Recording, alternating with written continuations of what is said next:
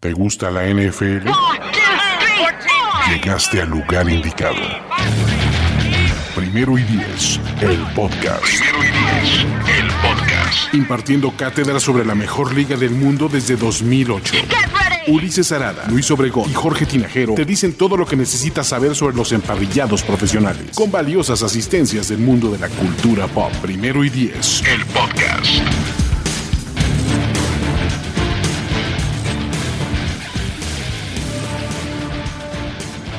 ¿Qué tal amigos? ¿Cómo están? Bienvenidos a una nueva edición de Primer y Diez, el podcast. Y antes de empezar, no es un holograma, no es un fantasma. Juan Antonio Sempere, nuestro special friend Antonio, ya es agosto, ya empieza a acordarse que tiene responsabilidades en Primer y Diez, el podcast, más o menos.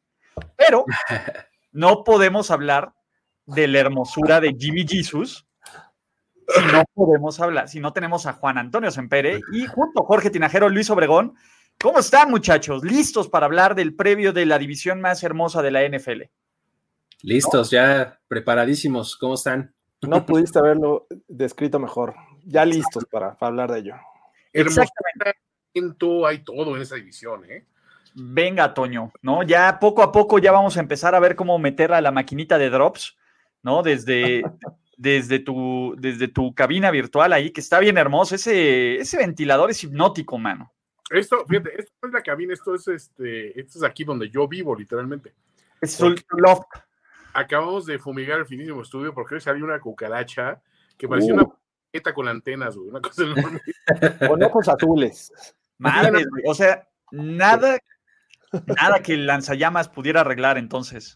No, porque obviamente hay mucho material flamable ahí adentro, entonces dije, no, mejor no le arriesgamos, entonces echamos una, una bomba de, de, H24 ahí adentro, pero nos, tuvimos que aquí los finísimos gatos. Perfecto, pero vamos a hablar ahora para, para los que siguen en esta emisión del videocast o del podcast o por donde ustedes lo consuman, vamos a continuar con nuestro segundo previo rumbo a la NFL, ¿no? ¿Qué, ¿Qué, hacemos o cuál es la estructura de estos programas para también nuestro special friend Antonio, que lo conozca y que lo maneje bien? Pues básicamente vamos por orden alfabético, espero esta vez no equivocarme como la cagué la semana pasada, la, emisión anterior. Y de cada equipo es cuál es su mayor fortaleza, cuál es el principal problema que enfrentan, cuál será el cambio más grande que veremos con respecto a la temporada pasada, un jugador de impacto que, este, que, que destaquemos de este equipo y predicción de cómo vamos a quedar en los standings de la división. ¿Va? Eso lo dejamos al final, quién para campeón, quién para equipo de playoffs, etcétera, etcétera, etcétera. Y como es orden alfabético y nos vamos por la ciudad, no por el apodo, empezamos en Arizona con los Cardinals, donde, pues bueno, a, ver, si hay alguien más padrote que Juan Antonio Sempere, es que ¿no? sí. Pero ahí se van, ¿eh? Ahí, se van, muchachos, ¿no? Los Arizona Cardinals, que son para muchos, perdón, aquí ya me estoy asando con los focos, el equipo de moda, ¿no? Llega DeAndre Hopkins. Eh, de nuevo, todo mundo cree que en su segundo año Cliff Clinsbury y Kyler Murray van a romper la liga. ¿Van a romper la liga? ¿Quién quiere arrancar, no? ¿Quién quiere decirme algo bueno de los Arizona Cardinals? Algo con qué emocionarnos. Yo creo que justamente lo, que mencionas es, eh, es, me parece, la clave y es la fortaleza que hay que resaltar de inmediato, que es la llegada de Andre Hopkins. Y complementa muy bien a un cuerpo de receptores que, que, tiene, digamos, diversidad, ¿no? O sea, de Andre Hopkins le va a hacer la vida más fácil a todo el mundo ahí. Yo creo que tener un, un tipo de sus características alineado cada jugada por fuera de los números va a hacer que Larry Fitzgerald, que Christian Kirk, que incluso hasta Max Williams, el tight end, este, pues tengan un poquito más sencilla la labor, ¿no? Porque, este, digo, estuve, leyendo ahí algunas estadísticas y demás, y estaba viendo que Kyler Murray, por ejemplo, fue el, este, fue el coreback que más pases pantalla lanzó a sus receptores. O sea, pases como atrás de la línea o sobre la línea, ¿no? Entonces, pues muchas de las yardas pues, fueron manufacturadas por ese sistema y por, por, lo que venía después de la atrapada, ¿no? Entonces, tener un tipo como Hopkins, le va a venir muy bien porque pues, eh, va a abrir más, más espacios en el centro, en las zonas intermedias y pues incluso lo puede buscar a él en, pases que no necesariamente tenga que estar completamente abierto para que él pueda hacer la recepción. ¿no? Yo creo que esa es eh, una de las cosas más importantes a destacar. Y digo, lo, trajeron pensando en realmente aplicar ya el objetivo de la temporada pasada que no se le dio a, Kingsbury, que es eh, su famoso sistema ofensivo Air Raid, que ocupa cuatro wide receivers. El año pasado sufrió por ahí unas lesiones y ahora con DeAndre Hopkins eh, me parece que podría complementarse bastante bien buscando este, este objetivo. Y además, uno de los jugadores que digo, a lo mejor más adelante lo vamos a tocar, pero eh, desde el backfield también creo que Kenyan Drake podría este, ser clave en esta ofensiva. Me parece que todo, todo, todo apunta y este, todos los reflectores están sobre esta eh, ofensiva y este segundo año de este par de, de, este, de muchachos que es Kingsbury y Murray. Arizona es uno de esos equipos que aparte dentro de su división suele crecerse mucho al castigo. El año pasado dieron juegos muy cerrados dentro de su división, entonces si a el ingrediente de un Kyler Murray que para mí creo que no se le hizo suficiente justicia a una muy buena temporada de novato, considerando cómo estaba la competencia en la, NFC West. Si a él le das una herramienta más para aliviarle la chamba, y una herramienta de ese calibre, creo que no puedes tener más de cosas buenas encima de él. A mí lo único que me preocupa es que generalmente un coreback este, que brilla como novato, y la verdad es que brilló, no puedo decir así que intensamente, todo el mundo dijo, qué bárbaro, este viene a la liga, ni mucho menos, pero tienden a tener una regresión en la segunda temporada, ¿no? O sea, el famoso sophomore slump, lo que conoce como el, el, eh, el, efecto del segundo, el difícil segundo disco, ¿no? Y es decir, pues, exacto en el primero y vienes en el segundo y dices, ¿qué pasó, mano? Creo que el mejor antídoto contra ese es traer también a un, a un receptor que ya no tenía más por probar en el ambiente en el que estaba, eh, porque la verdad es que lo que hizo Hawkins en su, en su momento, con, tanto con Shaw primero como, como después con, con, con, Watson, creo que ya, ya justificó que es alguien a quien merecía pagarle una lana eh, el equipo que lo quiera se encuentran los dos como que en un momento ideal para justificar la posición que tienen en cada equipo, ¿no?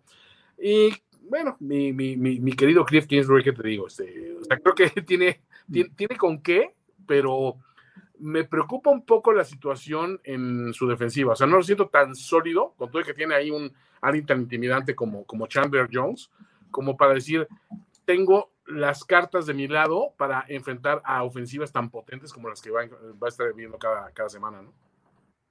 Sí, a ver, mi tema es, eh, y bien por ahí lo dice Toño, de nuevo, ¿qué han hecho tanto Cliff Clinsbury como Kyler Murray para empezar a creerles, ¿no? Ah, y, y, a ver, el más claro ejemplo de altas expectativas y de equipos que vienen a romper la liga y que ganan la pretemporada y que simplemente llegan a decepcionar, pues bueno, lo tenemos el año pasado con los Cleveland Browns, ¿no? De nuevo, creo, y, el caso es bien similar porque uno es el coreback, uno, pick número uno, que tuvo un gran cierre, en este caso hasta Murray fue novato ofensivo del año, ¿no?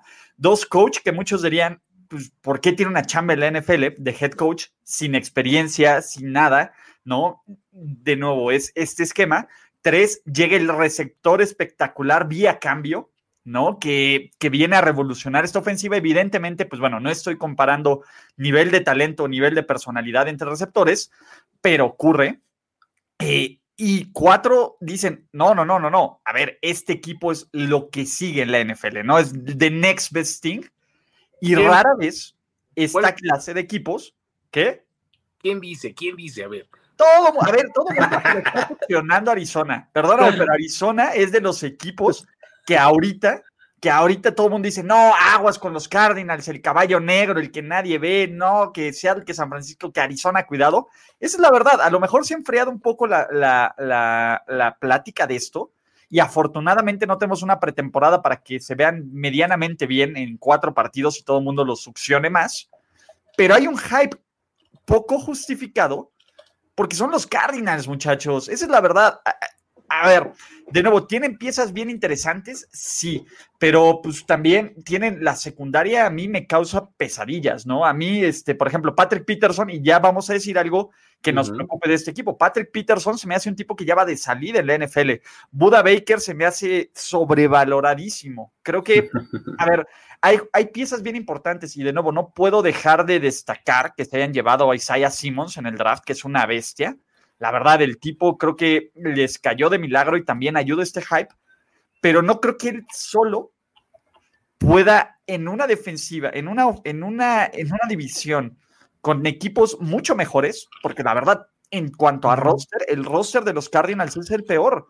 Punto. O sea, como roster, como talento, aunque tengan lo que tengan, los haga salir de ese fondo de la división. Ustedes díganme que no. No puede, se puede dejar de mencionar que la defensiva de Arizona contra el pase el año pasado fue la 27 y fueron la peor defensiva defendiendo tight ¿no? Entonces, eh, no, no puedes dejar pasar eso. Y si estás esperando que un jugador novato sea tu salvación, eh, no está tan esperanzador, creo yo, ¿no? O sea, sí, no, o sea, por, muy bueno que sea a Isaiah Simmons, que, creo que lo es, y, bueno, falta, ver cómo va a hacerlo en este, eh, a nivel profesional, pero creo que si esa es tu esperanza, pues sí está difícil, ¿no? Y, coincido completamente que, la secundaria, la defensiva secundaria es a mí lo que más me preocupa de, Arizona, ¿no? Eh, sobre todo, eh, lo mencionabas, en una división en donde cuentas con un quarterback como Russell Wilson, donde cuentas con un esquema ofensivo como el de los 49ers, que aunque no tenga estrellas, manufactura yardas por aire al por mayor, por esquema, ¿no?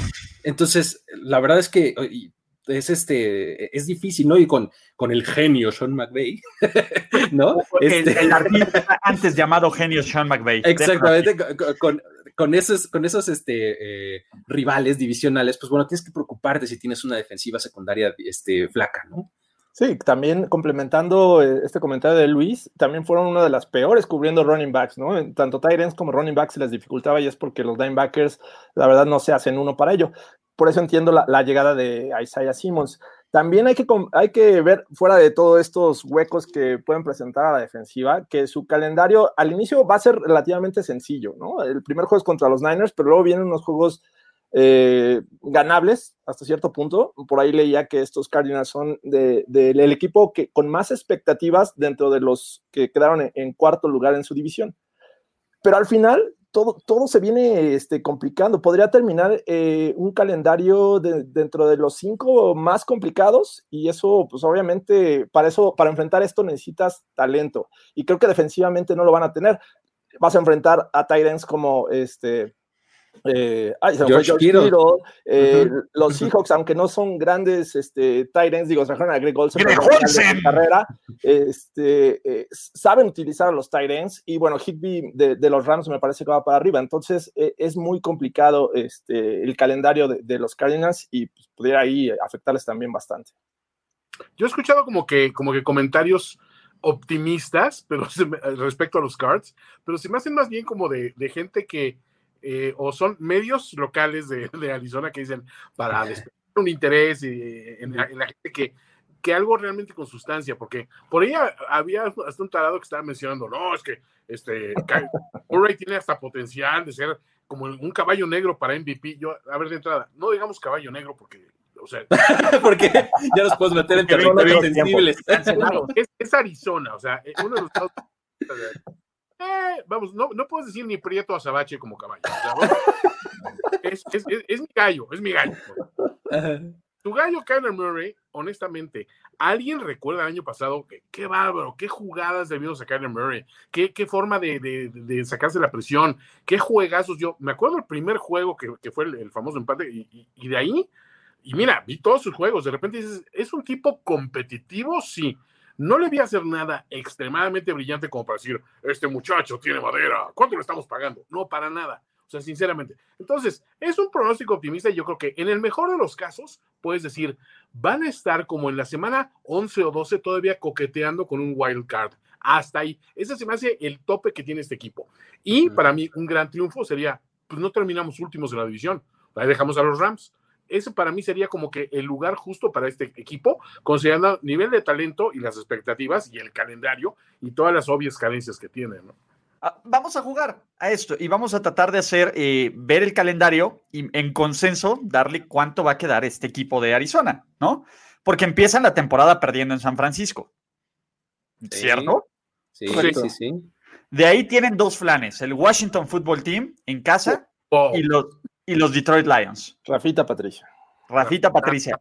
Y un tercer, y es más, tienen otros dos flanes. Van a Carolina y van a New York para jugar contra los Jets. A ver, podrían empezar 4-1 y el mame estaría espectacular con este equipo. A mí, el respeto por Carolina, no me está gustando, Ulises. Ese va a ser nuestro beef de este año, porque yo tengo a Carolina como uno de mis, mis sólidos, sólidos caballos. Eh, wow. Teddy Bridgewater, Toño, por favor. ¿Qué, qué, qué? No puedes decirlo. Eh, ahí también aplica que no puedes decir caballo negro, pero porque está Teddy Bridgewater. Vamos a decir caballo que alcanza, ¿no? ¿No? por, eso se te paga lo que se te paga, Luis.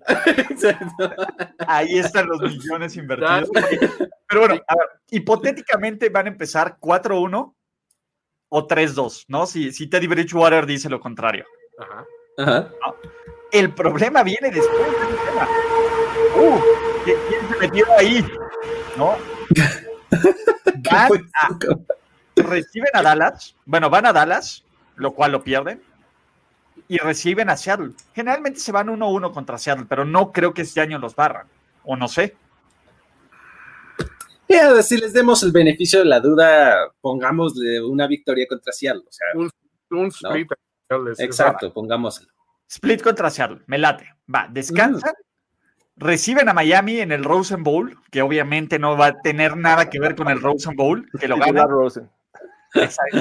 Dios te escuche, Dios te escuche, Jorge. Pero bueno, de ahí van contra los, eh, reciben a los Bills, lo pierden, reciben hacia, van a Seattle, lo pierden, van a New England y la verdad es que no sé si son mejor equipo que los Pats. Pues no sé. es, digo, ya, ya, para ese, ya para ese momento vamos a saber muy bien qué onda con los Pats, creo, y también con Arizona, ¿no? Ahorita está complicado de determinar, ¿no? Entonces, de ahí que sigue, van a Los Ángeles, que creo que van a repartirse triunfos con los Rams, ¿no?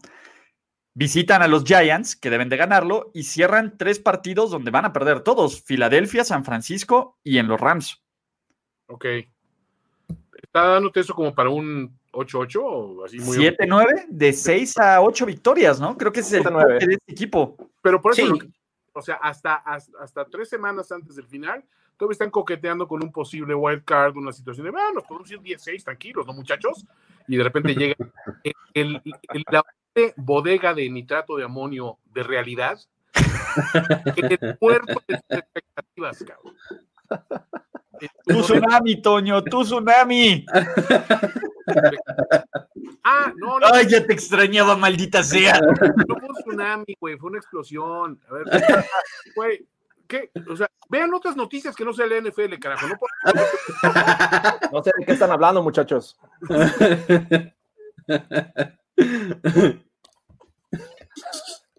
Qué horror. no puede ser. Perdón. Ok. Eh, después de esta polvareda de, de, realidad, a ver, díganme un jugador que va a ser de impacto de los, de, los Cardinals, ¿no? ¿Quién va a ser este jugador que va a dar el salto, que se va a convertir en una estrella o que va a, a literal dar la cara por este equipo? Yo, creo que ya es estrella, pero Chandler Jones, sinceramente para mí, es el jugador que volteó a ver este roster y digo, wow, ese vato, perdón, o sea, e, es, es una, una, algo que, que impacta, eh, vamos, desde, desde que se baja del pinche autobús con los audífonos y dices, ese güey viene a desquitar el sueldo, cabrón. Ese güey sí me cuadro. De los demás, hay, hay talento, obviamente. Todavía, digo, todos le tenemos un chingo de respeto a, Fitzgerald, todo este rollo. el mismo de Andrew Hopkins, digo, sigue siendo un pinche talentazo, pero yo veo a, Jones como un güey que dices, ese equipo puede valer madres, pero ese güey va a ser algo interesante esta campaña. Eh, así lo ha probado, ¿no? En los últimos años. ¿Tú a quién tienes, George? Yo apostaría por Kenyan Drake. Este jugador va, a tener este, su primera temporada completa con los Cardinals y me parece que si implementan esta ofensiva eh, va a enfrentar a cajas ligeras. Estamos hablando de seis este, hombres o tal vez menos. Y eso le va a ayudar bastante a Kenyan Drake, que me parece que es un tipo con mucha calidad que, en los Dolphins pues, no brilló mucho. Y ¿Cómo no? Este milagro de Miami, Jorge. milagro de Miami. Eso no es brillar, dices. Eso no es brillar, por favor. Entonces, creo que le veo este, mucho, mucho talento a Kenyan Drake con estos Cardinals y podría ser ese jugador. Yo, yo me adhiero a ese, o sea, es, el que tengo aquí anotadito entre mis notas también. Kenny Drake es el que va a, dar el siguiente paso, o sea, porque sin duda Chandler Jones y, y, Andre Hopkins y demás son las estrellas y demás son los que, todo, eh, los que pues, tienen que hacerlo, digamos, pero creo que uno que puede, puede dar el siguiente paso es Drake, eh, porque lo que mencionaba al principio, creo que de Andrew Hopkins le va a venir a hacer el trabajo un poco más fácil a todos en la ofensiva.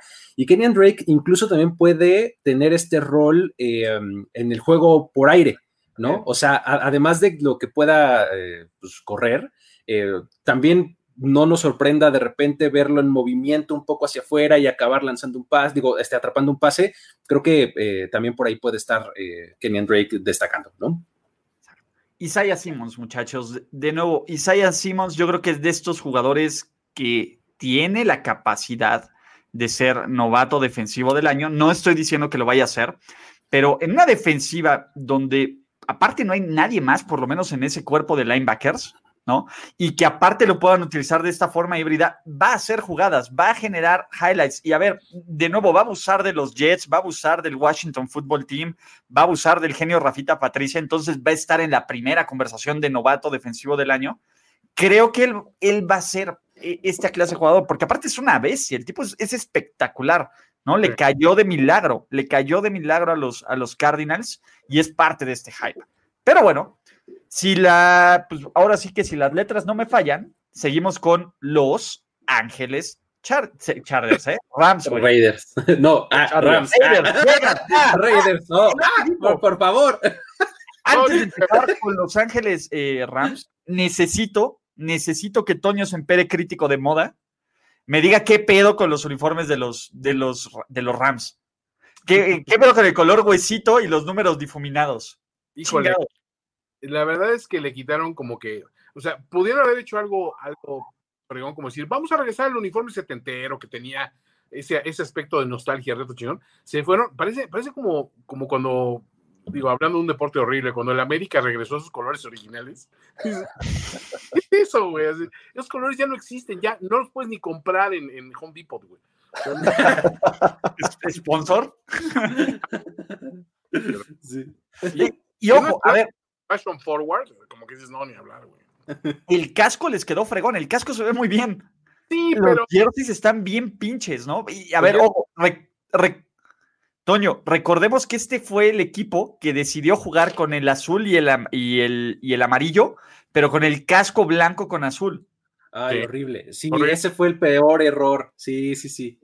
Entonces, no sé qué esperábamos de, este equipo y aún así logran decepcionarnos. Ahora sí, pues bueno, como introducción, sus Los Ángeles Rams, que van a debutar en el bonito y hermoso Sophie Stadium, que les costó una lanísima y que no van a poder recolectar impuestos, por lo menos, pues no en el corto plazo. y es un equipo que hace dos años estuvo en el Super Bowl, que el año pasado ganaron nueve partidos, ¿no? A pesar de todo, que Todd Gurley ya no está, ¿no? Que Sean McVay pasó de, del genio de la NFL a un güey más, ¿no? A ni siquiera tener el departamento más mamador del draft, lo cual le debe de doler. Entonces, eh, a ser superado por Cliff Clinsbury incluso en eso. y de nuevo es Aaron Donald, es Jalen Ramsey, tiene una, una interesante colección de talento en la posición de receptor. Jared Goff es la principal duda, pero pues bueno, ¿qué pasó, no? ¿Qué pasó aquí? Ya no está Wade Phillips, que también es importantísimo. Ya, pues bueno, es un equipo no completamente diferente, pero pues bueno, tienen uno de los mejores o uno de los tres mejores, uno de los cuatro mejores jugadores del NFL que es Aaron Donald y que de ahí parte todo. Pero es suficiente Aaron Donald y amigos con una ofensiva que ya no nos impacta y que ya no nos preocupa para volver a pensar en los Ángeles Rams equivalente a playoffs yo creo que se han, se han alejado. En una de esas, eh, eh, como que se les cerró muy rápido la ventana, ¿no? O sea, e, esa ventana que abrieron eh, de forma intempestiva hace un par de años y, el año pasado tuvieron una regresión grande, es, es, incluso probable que se les haya cerrado también por, por, el éxodo que tuvieron, sobre todo a la defensiva, ¿no? O sea, un montón de gente se fue, este como que se concentraron en, tener jugadores veteranos como para complementar y tener el, este, um, eh, como que el balance, ¿no? Que de, la, del ímpetu a la ofensiva y tener como la experiencia del lado defensivo con Wade Phillips y con eh, playmakers, este, como de experiencia, y, pues ahorita ya la mayoría no está. Entonces es, probable que ya esa ventana esté, si no cerrada, a punto de cerrarse, ¿no? Esta ofensiva eh, desde el año pasado fue a menos. Obviamente le afectaron mucho las lesiones, pero el juego terrestre también se vio impactado. Eh, leía que en cuestión de, ganancia en primeras oportunidades se redujo bastante el promedio de yardas, cosa que eh, impactaba en las terceras oportunidades. Tenías una situación mucho más ligera que, la que se les presentó el año pasado. Ahora se les va Todd Gurley y tienes un grupo de, running backs que, no espantan a nadie, ¿no? Tienes ahí a Malcolm Brown, y un par de jóvenes este año este, seleccionan a Cam Makers, el año pasado a Daryl Henderson. Eh, entonces, me parece que es algo que, ayuda mucho a, Goff, ¿no? Eh, un juego terrestre eh, sólido, que, te genere muchas yardas. Este año me parece que van a menos. Y, y aparte, bueno, pues vas a tener que depender de Josh Reynolds, que me parece que es un jugador que suele responder viniendo de la banca, no tanto con, en un rol principal. Entonces, por ahí la ofensiva creo que va, va a perder a pesar de todos los intentos que haga Sean McVay de, y malabares para, para modificar esta ofensiva. Sí, fueron esos equipos de gran liquidación de jugadores, se fueron muchas piezas clave. No ves tampoco que puedan sorprender con ninguna adquisición que digas que bárbaro, es que cómo se movieron la agencia libre. Estaban muy ahorcados, pero a mí me sorprende lo rápido que en esta liga puedes pasar de ser un contendiente y alguien que porque si algo llamaba la atención de los, de los Rams hace dos años, acuérdense, es que volteabas a ver el depth chart defensivo y decías, wow, es que están por donde lo veas. Y se puede caer este, pero hay otros dos más atrás que cualquiera de los dos puede. Ahorita volteas a ver y son Rams y Donald contra el mundo. Y dices, en la madre, hay medio, se sale por ahí Samson Ebucam y, y jugadores así que tuvieron así flashes, pero no hay, no hay los claros pro bowlers y, jugadores que decías van a un impacto. Entonces, este es de los equipos que honestamente, eh, digo, sí sabemos que el NFC West es, para mi gusto, y creo que es la, la, división más fuerte, digamos, en NFL. Pero este equipo sí lo ves y dices, híjole, güey, o sea, este equipo tendría problemas para meterse a, pelear en cualquier división que lo pusieras. O sea, si, o sea, no sé, imagino que la más, la más tristona en términos de talento, ¿cuál sería? ¿La NFC East, quizá? O, la AFC South, ¿no? Siempre, siempre. Siempre el sur.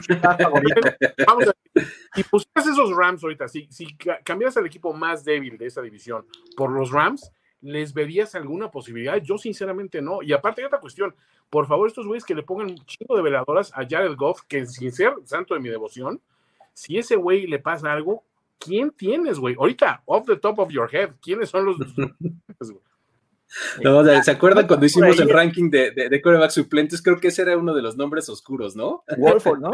John Wolford. Sí, John Wolford es el nombre que estamos buscando. De nuevo, no es inventado, no es Juan Antonio Sempere, no es nuestro special friend Antonio. y te voy a decir algo.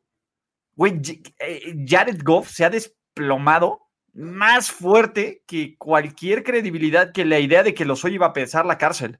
¿no? Entonces, este, ese es el tema. A, ver, ¿ves, Toño? Vuelves tú y vuelven a mí las referencias ácidas. Pero el tema, a ver, Jared Goff pasó de el güey que arregló Sean McVay al coreback que estuvo a punto de ganar en el Super Bowl y que rompió Bill Belichick, y ahora el tipo que pues, los Rams están amarrados con un contrato y con pocas opciones alrededor de él, ¿no? En el punto, a ver, tu nivel, imagínate que, y, recemos porque no, algo le ocurre a Aaron Donald. Y la defensiva de los Rams, ¿no? O es más, ni siquiera le ocurre nada, pero pues a ver, dan un paso atrás lógico y obvio por el caso Wade Phillips.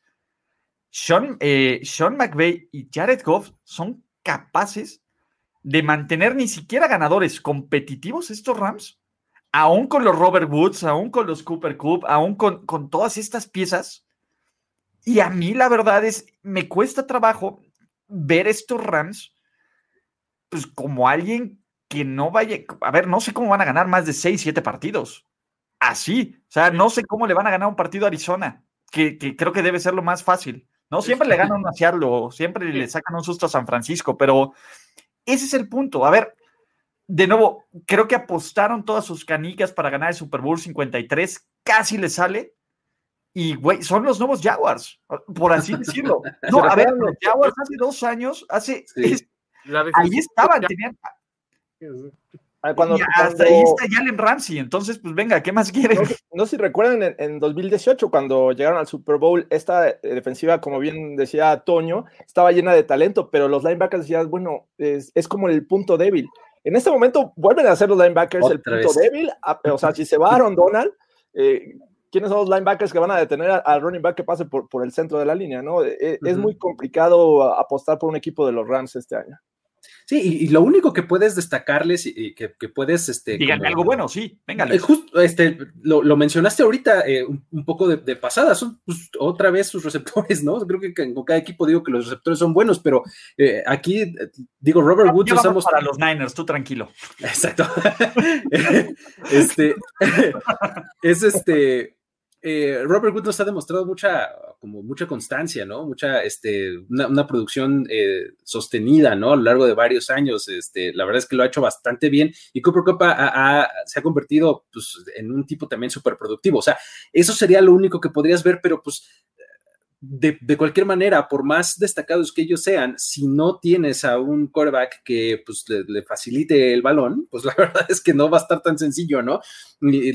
Lo único que, yo podría decir, y un poco además, eh, eh, agregando a lo, que decías, eh, Jorge, hace rato, del juego terrestre, que coincido que también va súper a la baja y es uno de los cambios más importantes que vamos a ver en este, en este equipo, o sea, de con respecto a lo que había sido y a lo que hoy es, es este, ese juego terrestre que estaba muy, muy sostenido en Todd Gurley desde que se lesionó y ahora que ya no está, ha cambiado muchísimo esa ofensiva. O sea, la ofensiva ha estado, o sea, como que pasaba por Todd Gurley, ¿no? Se notaba mucho que él era como un, eh, eh, pues como una válvula ahí que, canalizaba todo, ¿no?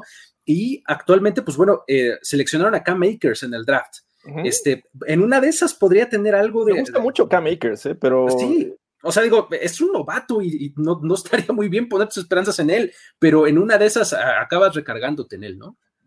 Yo lo que veo es que es un equipo que es un equipo de, que, de dos cuartos en una liga que va a jugar cuatro, entonces ya tienes un problema. O sea, dos cuartos vas a poder ser competitivo porque sí hay armas. Y curiosamente, a mí ni siquiera se me hace tan preocupante la salida de Gurley, porque de, del Gurley del año pasado a a un comité, me quedo con un comité 100%. O sea, puedes hacerlo funcionar un comité perfectamente. Vamos, no, no quieres más, más prueba que los Niners, ¿no? O sea, teniendo una, una línea decente y variantes. Y a mí, este, Akers me hace bueno, Darrell Henderson se me hace bueno. Hasta Malcolm Brown de repente tenía sus, sus destellos cuando, cuando estuvo antes en, en entonces, siento que es un equipo que ni siquiera el juego terrestre va a ser como que su talón de Aquiles. Y Tyler Higbee es un talentazo. Se me hace, o sea, uno, honestamente, lo mejor en la liga. Le robó el puesto ayer a Leverett. O sea, creo que este es un equipo que a la ofensiva no tiene tantas broncas, pero vamos, no tiene un sustento defensivo en una liga que es potente en ese sentido. Entonces, pues sí, dos, dos cuartos te van a dar tantitos dolores de cabeza, van a sacar algunas variantes y eso, y se le va a acabar, porque tampoco tienen una profundidad enorme a la ofensiva. Sí tienen algunos nombres, y de, estos yo destacaría a todos a Cooper Cup, pero no hay que olvidar que tanto Cooper Cup como Robert Woods tuvieron pedidos de elección significativos en temporadas pasadas, entonces tampoco puedes decir, bueno, pues van mis canicas con estos güeyes, ¿no? O sea, también te pueden durar poco, ¿no? Sí, y, a ver, Cooper Cup, eh, Woods, Woods creo que a mí me gusta más, Cooper Cup creo que es más de, de esquema, ¿no? Es, es Wes Welker. Em, por, por así decirlo. Eh, y, así funciona el racismo a la inversa, ¿o no? Pero este, es, eso blanquito en la posición de receptor, eso también aplica, ¿no? Pero, de nuevo, a ver qué les digo, lo mejor es Aaron Donald. De nuevo, a ver, si hay alguna posibilidad este, de que este equipo sea competitivo es porque Reggie White y Lawrence Taylor y todos los, y Min Joe Green y todos los espíritus del mal se le meten a Aaron Donald. Y a ver, ya hemos visto a Aaron Donald hacerlo, ¿no? De nuevo, Jalen Ramsey creo que también, de nuevo, se nos olvida que también es uno de los mejores cornerbacks de la NFL, pero no se les falta Wade Phillips, ¿no?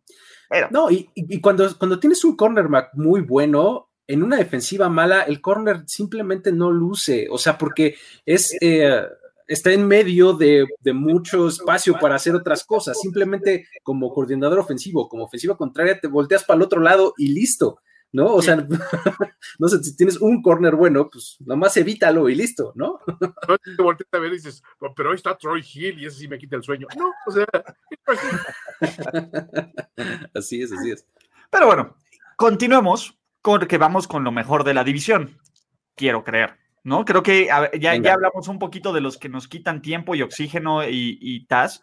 Y ahora sí, pues bueno, ¿qué es lo bueno, ¿no? Porque básicamente estos chavos son los bullies de la combi. ¿no? esperando a que nada más los Rams o los, o los Cardinals se metan a intentar robar algo y ya sabemos cómo acaba esa historia. ¿Ven? Si estamos actualizados, Toño. Estamos actualizados, Toño. Entonces, de nuevo, empezamos con el bully número uno por orden alfabético, no por orden de importancia. Los Seattle Seahawks. No, no, miento, los San Francisco. San Francisco 49ers. Carajo. La que la E. Carajo, y apenas llevo una cerveza, maldita sea. Los San Francisco 49ers, el equipo más hermoso de la liga, el, que estuvo a 10 minutos de alzar su sexto Vince Lombardi, y los que lucen, pues, igual de buenos, o mejor. No sé si mejor que el año pasado, pero por lo menos igual de contendientes, ¿no? A ver, este es un equipo que tiene una gran línea ofensiva, se fue Joe Staley, pero llega Trent Williams, entonces de nuevo ganar. Eh, el cuerpo de corredores es el mismo, eh, eh, se va Emmanuel Sanders, pero llega Brandon Ayuk, ¿no? Pero bueno, también tienen ahí una lesión importante en el otro receptor. George Kittle, que, que saca, a ver, la guerra de, de playeras entre George Kittle y, Jimmy G es de las cosas más increíbles que nos ha pasado, ¿no? Algún día voy a llevar una playera al podcast con la foto de Toño aquí. ¿Cuándo? Ya, ayer. Nos podamos reunir, digo. Ayer, y sabes que me siento ofendido porque tu primero, pero está bien, creo que la primera opción de todos es Toño. Entonces, este... voy a llevar una de nos, nos, vemos más seguido, platicamos diario, caray. Un poco, de descanso en una playera, caray. Eh, eh, Luis lleva la de George. Sí, estaría buenísimo coordinarlos para que cada quien llevara la playera del otro y que no se repitiera ninguna. Eso sería maravilloso. bueno, a ver, la defensa tendría que mejorar. A ver, Nick Bosa en el primer año de la liga la tomó por sorpresa y yo estoy casi seguro que tiene más problemas con más jugadores afroamericanos y como Trump no va a ganar, va a estar aún más molesto con la vida. Entonces, venga, todo eso. Va a ser hasta noviembre, Ulises. Hay, dos meses previos a eso. Hasta, noviembre tiene que. A ver, ¿tú crees que le gustó el Black Lives Matter? ¿Tú crees que le gustó que la gente a Drew ha, salido a la calle a pintar todos esos anuncios que han puesto sobre, sobre el pavimento. Exacto, es como el, de esta pareja de Missouri que los amenazaba con armas. Él sería. Ah, oh, dale, sí, sí, sí. Pero Big Bosa puede mejorar, Fred Warner con Alexander, la defensa es magnífica, el equipo es magnífico y aunque tienen calendario de primer lugar en esta ocasión, pues bueno, San Francisco parte como esta pequeña lista de tres, cuatro equipos en la conferencia nacional que debería ser considerados para llegar y esperemos, si, si, si Kyle Shanahan así lo que decide, ganar el Super Bowl. Y es que tienen, tienen que eh, construir, yo creo, sobre lo que ellos mismos saben hacer y han hecho bien, ¿no? O sea, eh, creo que esa, esa sería como la, una de las claves más importantes, yo creo, para ellos es no salirse de personaje. O sea, creo que eh, lo que hacen bien realmente son muy buenos haciéndolo, ¿no? Entonces, creo que el esquema de, Shanahan a la ofensiva está muy, muy bien. La, la, la frontal defensiva que me parece este, de lo más destacado de la liga, me parece que eso mismo hace que la secundaria, a pesar de que es, buena, no necesariamente es de lo mejor, hace que se vea bien porque la frontal defensiva hace gran parte del trabajo, ¿no? Entonces, permiten muy pocas yardas, permiten muy pocos completos, pero, o sea, yo creo que se, debe mucho al trabajo que hace la frontal, ¿no? O sea, sin quitarle mérito a, la, secundaria, pero creo que se, como que se alimentan uno de los otros, pero la frontal es, eh, me parece, tiene más peso, ¿no? Entonces, eh, ese, ese yo creo que sería como, eh, como su clave y su fortaleza más grande, ¿no? O sea, él, no te salgas de personaje, mantente como honesto ante lo que eres, porque todo mundo sabe lo que vas a hacer, pero ni así. Ajá, pero, es, pero, no, pero no pueden pararlo de todos modos, ¿no? Entonces creo que eh, si siguen por ese camino, creo que eh, eh, podrían tener éxito. Sí, y también este, hay que mencionar que mandaron a DeForest Buckner a, a, Indianapolis, pero también les llega este, Kinlo, ¿no? Kinlo. uno de los mejores prospectos en la posición para, para suplirlo. Y también mencionamos el podcast pasado que los Chiefs eran un equipo que se mantiene casi intacto, incluso el staff de cocheo, y los Niners es exactamente lo mismo, ¿no? Mantienen la misma base, eh, se les fue tal vez eh, Brida, pero pues Monster al final fue ese running back eh, que, les dio mayores resultados. Eh, sí, Divo Samuel se, lesiona hace este, dos meses, me parece. E, el, tipo podría no empezar la temporada y sufre una lesión que leía que podría llevarse este, pues, más tiempo de recuperación del que se menciona en este momento. Entonces, ahí es donde yo veo un, pequeño hueco, porque digo, van a tener que ocupar mucho más a, Brandon Ayuk, que es, es, el novato, pero fuera de eso creo que el sistema les ayuda bastante para, para poder ser ese equipo contendiente en la NFC. Sí, ahí creo que yo, así como fan del equipo, sí, al, al mirar así a, digamos, el rostro, dice, sí, en, en receptor abierto sí me gustaría tener un poquito más de solidez, por cómo se han dado las cosas últimamente. También eh, Travis Benjamin no va a jugar esta temporada, o sea, digo, no que fuera un factor, pero hubiera sido bueno contar con alguien con esa experiencia y esa, y esa capacidad en, en, la ausencia de Sanders en lo que se recuperaba Divo. ¿no? Este equipo tiene muchas, muchas, variantes y yo me sigo casando con que la, la, defensiva es, es como que en ese sentido sí son lo, lo, más temible que tienen por todos lados. Y yo curiosamente digo, qué bueno que mencionaron este, a, a, a que tienes a a, un, a un Darren Daniels, este, perdón, a un a Javon Kinlo como tackle defensivo, que es, creo que en, los tackles era donde había oportunidad, ¿no? Porque por los defensive ends no tienes bronca, ¿no? Tienes a, a usted tienes a, a D4, tienes a, o sea, a Solomon Thomas, y bueno, por supuesto, o sea, Nick Bosa, todo lo que hacen. Creo que en ese sentido no tienes bronca, pero siento que sí, la defensa contra la carrera podía ser un poquito mejor para controlar el flujo del juego, ¿no? Sobre todo que tienes equipos que pues, te van a intentar atacar por, por esos, esos lugares o con los pases cortos. A, mí, honestamente, si hay algo que me gusta de lo que planteó San Francisco, es, como dijo Luis, no, no quedarse, no quererse reinventar de una, de una temporada a otra. Y otra, que el hecho de mantener ahí a, gente como, como Lynch, como, como Shanahan, ya dan idea de crear una cultura de continuidad y en alguna parte de que la cultura de continuidad es, es como que el sello de equipos que aún en situaciones adversas, sabes que este año pueden bajar un poquito el peldaño y a lo mejor este año no llegas al Super Bowl, pero sigues siendo contendiente el año que viene y esta baja no te sucede lo que le sucedió a Los Ángeles, por ejemplo, que es una debacle total y absoluta. No te sucede lo que le sucedió a Carolina hace unos años, que es también una catástrofe, sino que tienes, hay un núcleo sólido que dices, ok, a lo mejor este año no llegué al juego grande, pero voy a seguir presente. Esa cultura lo tienen poco pocos equipos en la liga, me atreví a decir que los Patriots hasta, hasta hace poco, y pues vamos a ver si funciona. Yo honestamente sí soy, estoy cauciosamente optimista, porque sí sé que el gran rival de esta división se creció más. O sea, eh, el año pasado este, fue un volado realmente desde San Francisco y Seattle, quien se lleva a la división, fue nada. Ajá. Y este año digo, pues sí se puede dar un, reverso de fortuna tranquilamente, pero no entro a esta temporada como entré a, esta temporada del año pasado, ¿no? O sea, que decía yo, híjole. Tomando lechita de Jimmy G. Vamos a ver. Somos Jimmy G y tenemos las esperanzas en ese güey y a ver si regresa bien. O sea, no, este año dices, Jimmy G o no Jimmy G, está el equipo, no le duele gran cosa. Qué, padre esa, esa situación, ¿no? O sea, de, de, de tener la duda de tu quarterback, ahora realmente no te preocupa tanto. O sea, eh, si es una estrella, pues qué padre, pero si no, como que no hay tanto problema, ¿no? Ese debe de ser una sensación padrísima, ¿no? Pero sí debería de mejorar, ¿no? Para, a, ver, hay, muchos que ya están dando por muerto a Jimmy, a Jimmy Garoppolo. Yo digo, chilax, a ver. Sí, no deberíamos. A ver, ¿a quién le bajó la novia? Si les bajó la novia, lo entiendo. A ver, es más, ni lo entiendo por qué les bajó la novia, punto. Ni siquiera deberían estar molestos. si se lo propone, lo logra. Si se lo propone, lo logra. Punto. No, ese no es el punto a ver, Jimmy Garoppolo vimos su primera temporada completa al frente de un equipo en su vida, en su vida de NFL.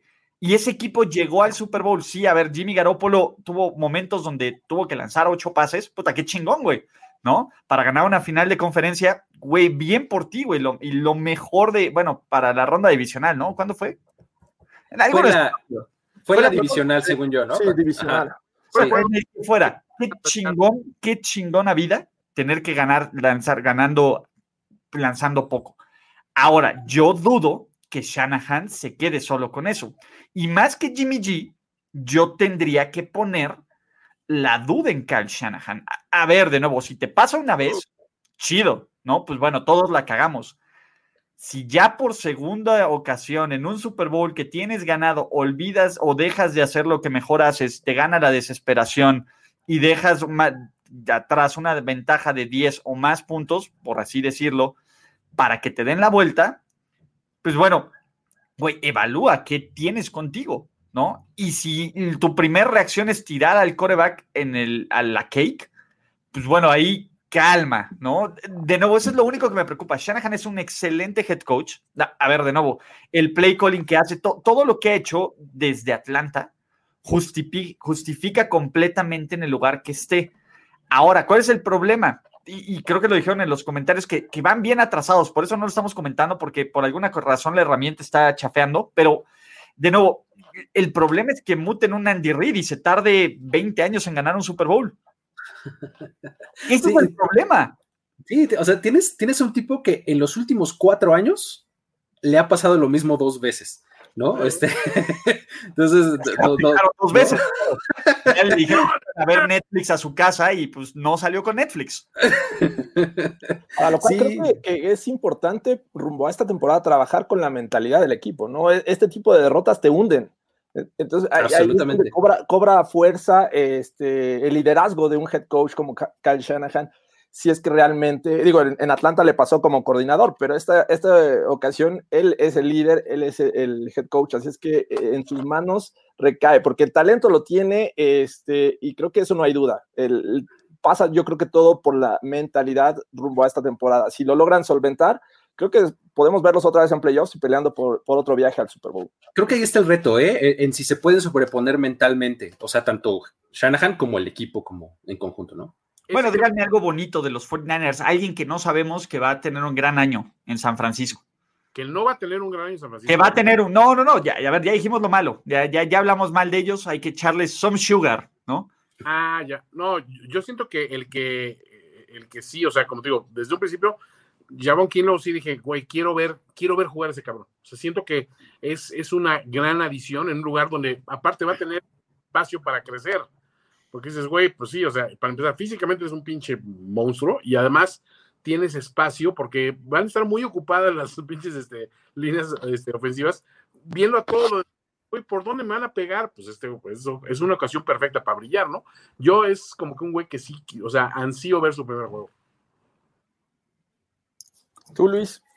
Yo tengo a Brandon Ayuk. Yo tengo, eh, eh, creo que es eh, como que por porque por herencia es, el que va a tener mayor oportunidad, ¿no? Este, digo, ya hablamos de que el, cuerpo de receptores no necesariamente tiene una gran profundidad, eh, eh, una colección de estrellas, ni mucho menos.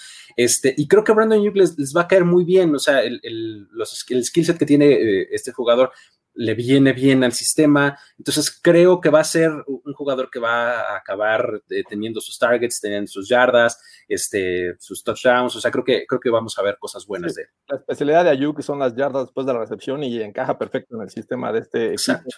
Yo también lo tenía en el radar, pero me voy por este, algo no tan eh, espectacular. Creo que Trent Williams va a llegar a, este, este, equipo a demostrar, digo, viene de, estar inactivo, es un gran talento eh, y, viene a sustituir nada fácil a, a Deuce Staley, ¿no? Un, tipo que, fue favorito de, muchos fans en, este equipo, así es que eh, Trent Williams me parece que va a hacer un gran trabajo este año.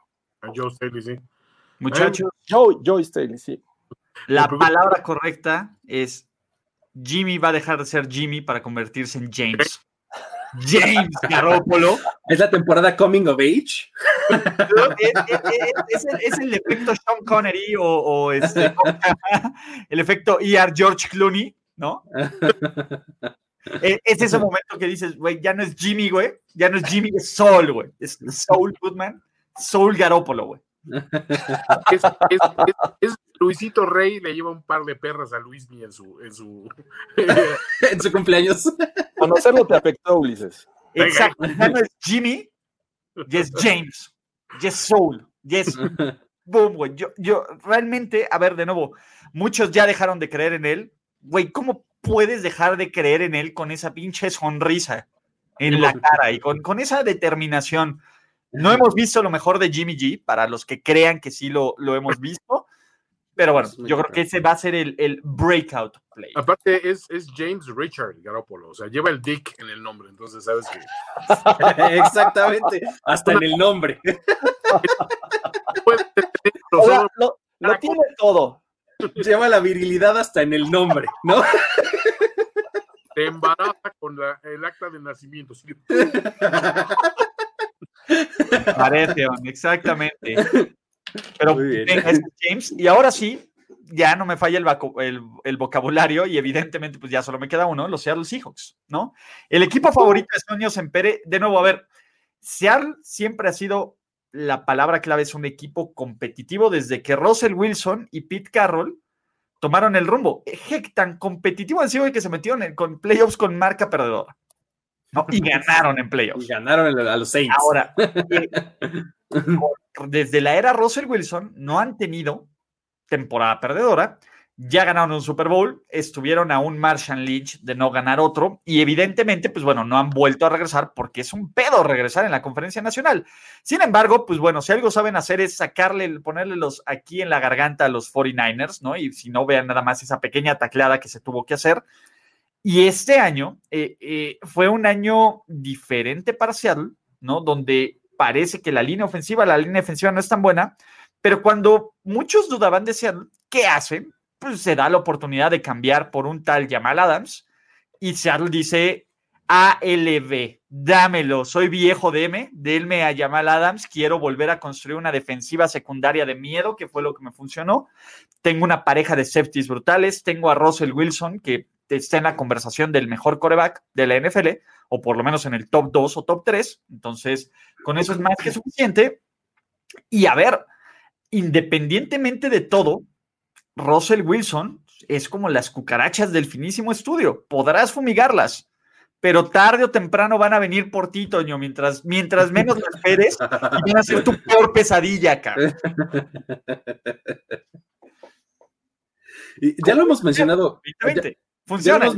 Sí, sí, sí. Lo hemos mencionado eh, varias veces, ¿no? Que, son los, los, Seattle Russell Wilsons, ¿no? De repente, este, en eso se convierten a veces y les funciona, ¿no? Es, eso es lo más sorprendente, ¿no? Que, no importa que lo, así se declare, funciona, ¿no? Entonces creo que eh, una de las cosas que, más este, eh, le, vendría bien a este equipo y en donde veo yo un reto es, en establecer de manera constante un juego terrestre, ¿no? O sea, porque eh, tendrías que poder quitarle un poco de responsabilidad a tu quarterback, ¿no? O sea, Chris Carson, a pesar de que es súper bueno, pues ah, tiene sus problemas de lesiones y tiene, o sea, como que lo, que le, de fumbles, exactamente, lo, que le hace, falta, le hace falta es esa constancia en, la producción, ¿no? Entonces, eh, digo, y ha, desfilado una línea de larga de corredores a lo largo de los años que simplemente no, no ha podido cuajar, ¿no? O sea, desde, desde la salida de Marshall Lynch. Creo que ahí es donde yo veo una, una gran oportunidad, porque si logran establecer bien ese backfield, ya sea por comité, con uno o como quieran, creo que este equipo va a tomar una, dimensión bastante eh, eh, importante, ¿no? Va a ser por lo menos diverso, ¿no? Entonces eso le va a abrir mucho las posibilidades al ataque, ¿no? Sí, y perfectamente los describes bien cuando mencionas que son los, Seattle eh, Wilsons, porque pues, al tipo le están pagando 31 millones este año, ¿no? E, es muy difícil rodear de talento a, un coreback que, pues, gana mucho. ¿Qué? Es envidioso. A ver, tiene. No, es envidia, no es envidia. Simplemente estoy, estoy explicando el por qué eh, eh, les está costando trabajo a esta ofensiva Dependen mucho del funcionamiento de Russell Wilson. Eh, entonces, digo, e, es complicado. Eh, tienen que recurrir a jugadores jóvenes, jugadores del draft, o figuras que ya están, ya dejaron sus mejores épocas, como Greg Olsen, como Bruce Irving, este, eh, los linebackers que son muy buenos, Wright y, este, y Warner, ya son arriba de 30 años, ¿no? Traen a Jamal Adams, sí, para buscar mejorar la defensiva, pero siguen siendo un equipo que depende mucho de Russell Wilson. Les gusta no arriesgar desde un principio, son juegos cerrados y al final pues dependen de, que Wilson lo, regrese. Entonces, me parece que por ahí es, es, un tema que tienen que resolver, ¿no? Pete Carroll tiene que resolverlo, Brian Schottenheimer, y ser agresivos desde un principio. Me refiero a la ofensiva. Yo siento que este es un equipo que, digo, honestamente siempre me ha preocupado por más de una razón. Es un equipo que odio, pero hablando de ya en, toda seriedad, analizas a, Seattle y para mí es un equipo que con la partida de Tom Brady de Nueva Inglaterra, para mí la mejor dupla que hay de un head coach con un coreback, de lejos, la, el rapport que tienen Wilson y el coach, que no me acuerdo cómo se llama ese güey, obviamente. Al que le caen los balonazos en la nariz. ese pendejo que no es ni pasarse a un lado, ¿no? por mucho, no traía sus lentes, Toño. No, la verdad es que es un equipo que, sabes que mientras esos dos estén juntos, siempre van a ser un pinche peligro constante. Ahora, este año no solo regresa como que ese núcleo, eh, sino que aparte se refuerzan con Adams y yo así dije, güey, esta sí es para mí la peor noticia para mí del año. Olvídate de lesiones de San Francisco, lo que fue. Virus. Sí, no, la, firma de, de, Jamal sí fue para mí como de.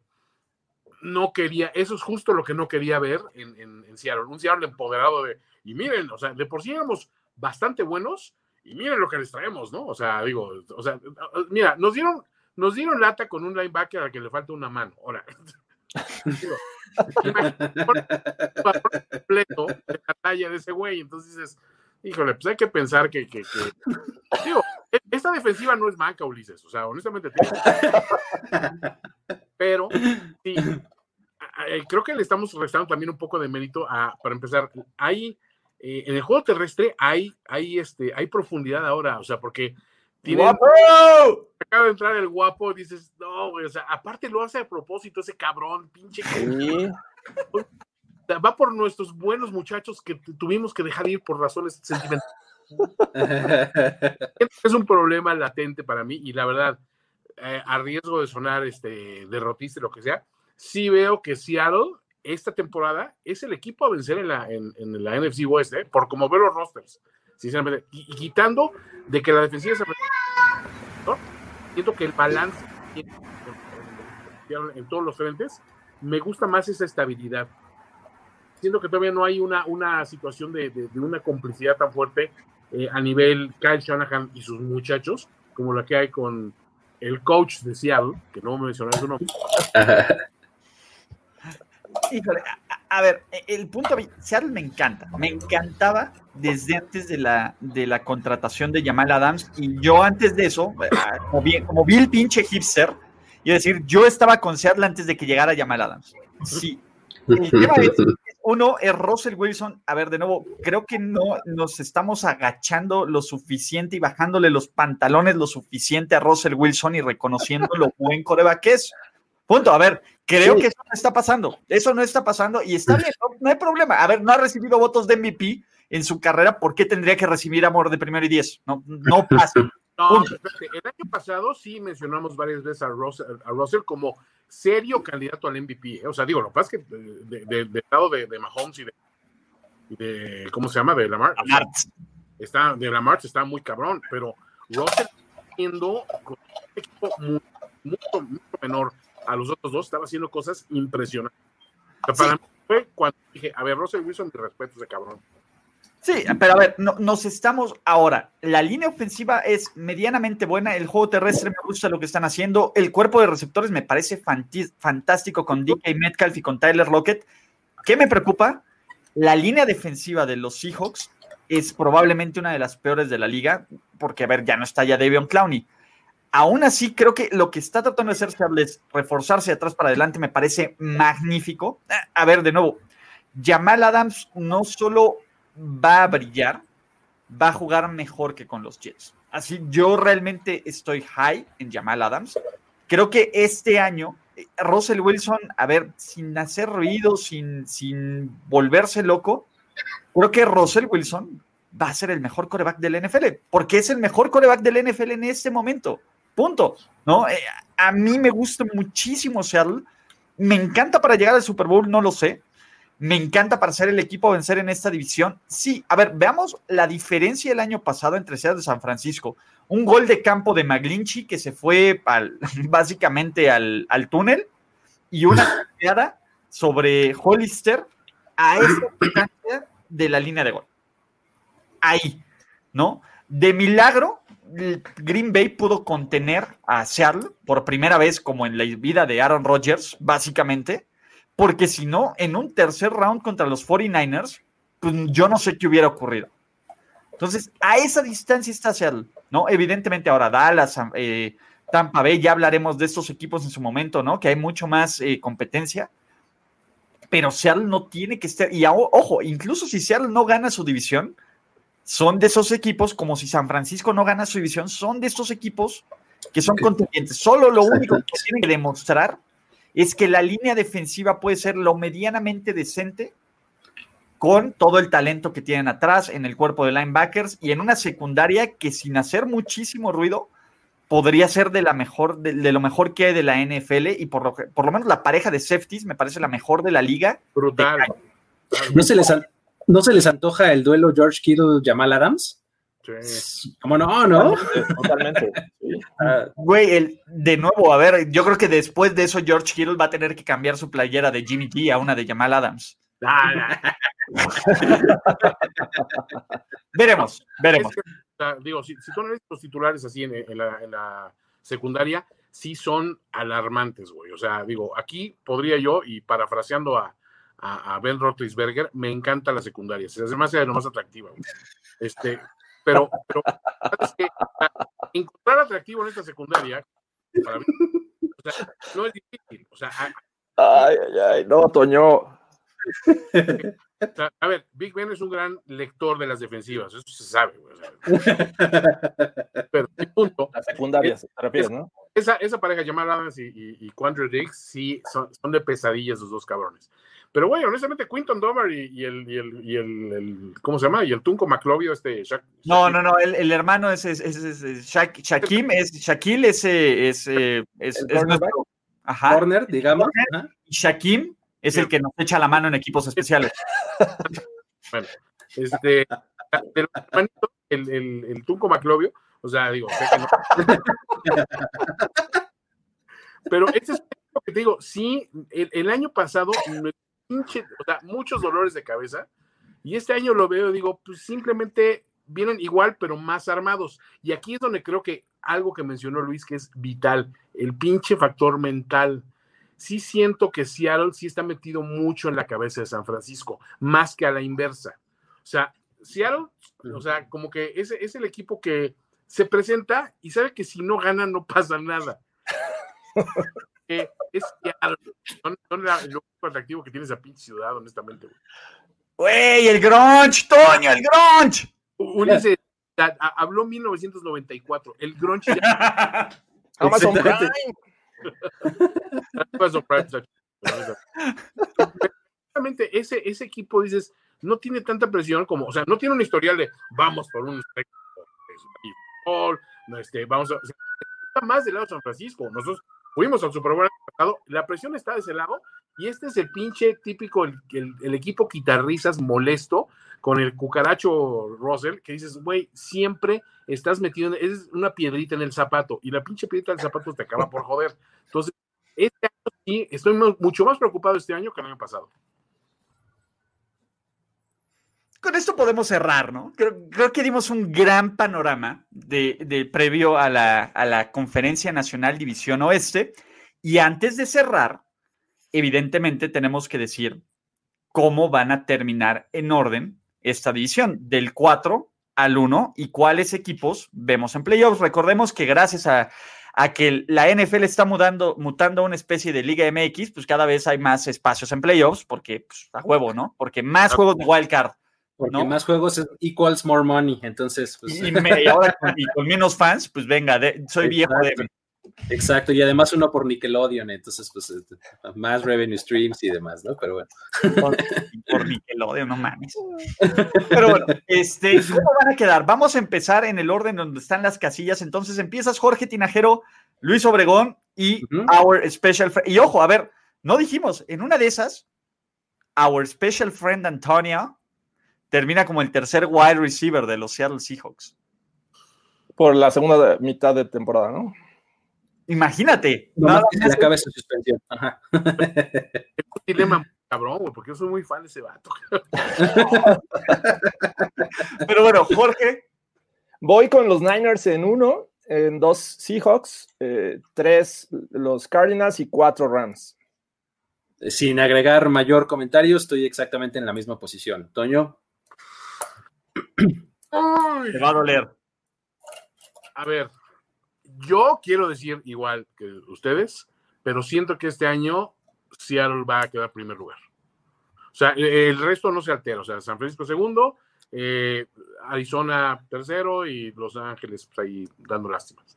Exactamente, estoy igual que my special friend Antonio. Evidentemente veo dos equipos de playoffs en esta división, tanto a los Sí, como a los 49ers, ¿no? Ahora, Que creo que Sí siento que el que gane esta división sí va al Super Bowl. ¿eh? O sea, eso creo que siento que se va a mantener un poquito esa, esa solidez de que sí veo estos dos equipos en la NFC West mucho más sólidos que el resto de la NFC. O sea, cualquiera de estos dos pues, sería un gran repres- representante. Incluso a Tomasito.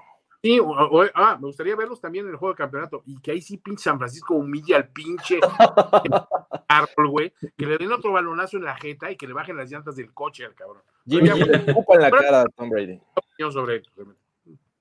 Híjole, yo no sé si para Super Bowl y me encanta Seattle, ¿no? Pero todavía, a ver, de nuevo, ya, ya habrá tiempo para hablar las otras, las otras divisiones y el otro hype. Siento que se van a meter muchos madrazos, o sea, van a llegar blanditos entre Niners y Seahawks para el que los deje. Entonces Podría también puede pasar ahí, ¿no? Amigos de Primer y Diez, de nuevo, este podcast streaming ha sido un placer extraordinario. Juan Antonio Sempere ya tiene más responsabilidades con Primer y Diez, por lo menos la más cercana a la liga de nombres, no de hombres que es nuestro streaming favorito. Órale, ¿quién es ese? ¿Es Colin, Rand, Kaepernick? Colin. Futuro, futuro agente libre más cotizado, ¿no? Pero que regrese Colin. Exactamente, no va a pasar, Toño. Todos sabemos que no va a pasar, pero regresó en forma de Funko. Eh, a ver, de nuevo, échenle un ojo a todos nuestros canales de redes sociales, síganos en todas nuestras plataformas, ¿no? A, ver, Toño, no te encontramos como Special Friend Antonio, lo encontramos como finísima persona. Y de nuevo, a ver, como hace mucho que no estás en este espacio, dile a la gente por qué carajos no estás en este espacio, qué estás así, qué, qué es lo que sí te deja dinero y no satisfacción. Mira, la verdad es que ya, ya estoy en edad de ser gabinete de la 4T, entonces, este. edad, factor de riesgo del COVID. Aparte de eso, hago un chingo de podcast en finísimos.com. Eh, todos los podcasts oficiales de las series de HBO son míos. Y próximamente viene eh, la saga de Alex Peligro en Audible, cortesía de, de un, un servidor y de el doctor Netas Pacaso Almaraz. Entonces, sí andamos muy ocupados, más otras cosas que vienen en el pipeline que vienen muy padres, pero ahí es donde me pueden encontrar. Y en primer y diez el podcast próximamente. Es de no sé de negociaciones. Todavía puedo hacer el No No, no, no, ya, ya pasó la fecha límite, ya te chingas, güey. Te chingas porque ya no hay bono, güey, ya no, ya no hay opt-out, güey. Ya no hay aguacate, güey. dejo a Jordan Reed en mi representación, él va a hacer un trabajo digno. Cuando esté sano, Sí, que en, en los tres episodios que nos dure sano, porque no, pero aquí van a tener muchachos. Exacto. Y recuerden, pues bueno, hay una programación bastante, bastante llena. Todos lunes y jueves vamos a estar haciendo previos de por divisiones de en primer y diez el podcast. Tenemos Fantasy Stars, Préstame un argumento. Tenemos también eh, platicando de NFL los domingos, los, miércoles 21 líneas a 24 cuadros, ¿no? Eh, también el Broncas, los Chief Leaders y muchos más proyectos que ahí vienen, ¿no? También acá arriba están todos los canales de redes sociales donde puedes seguir a primer y diez, ¿no? Publicamos pendejadas graciosas quiero creer. Y antes que nada, pues bueno, agradecer a Juan Antonio Sempere, our special friend Antonio, Tania, Luis Obregón, Jorge Saludos. Tinajero de la Séptima Caballería y Oh, por cierto, eh, los que tengan Alexa, eh, ya Ah. pueden bajar el skill Ay. de primero y diez. Y si no lo tienen, eh, digo, también hay aplicación para celular, así es que ahí también nos pueden encontrar. Oh, exactamente. Entonces, Alexa, Alexa, dame las noticias de primero y diez y- o dame las noticias de la NFL, configúrenlo ahí para que les diga y van a escuchar una linda voz leyéndole los, lo- lo- leyéndole los titulares de, de todos los días. Padrísimo. Exactamente, no, no, no va a ser la guardientosa voz de Toño Sempere por, por, por horarios, pero sí, no, pues, a, ver, e, e, esa voz ya cobra muy caro por palabra, entonces ya está muy saturado. Entonces, Gracias muchachos, de nuevo eh, suscríbanse a todo lo que hacemos, ¿no? Hoy no hubo comentarios porque aparte de que nos falló la plataforma, pues también el tema de meter comentarios en un podcast con cuatro nos hubiéramos dado hasta las 12 de la noche. Y de nuevo, no está mal, pero pues todos son personas de familia, entonces pues hay que darle aquí. Gracias y nos vemos el próximo lunes en Primero y Diez el podcast. Un abrazo y hasta la próxima. Chao. Saludos. Bye. La celebración ha terminado. Primero y diez, el podcast. Primero y diez, el podcast. Más verdades, desvaríos y sinsentidos en la próxima emisión de Primero y Diez, el podcast. Conducción, guion y concepto. Ulises Arada, Luis Obregón y Jorge Tinajero. Producción y voz en off, Antonio Sempere.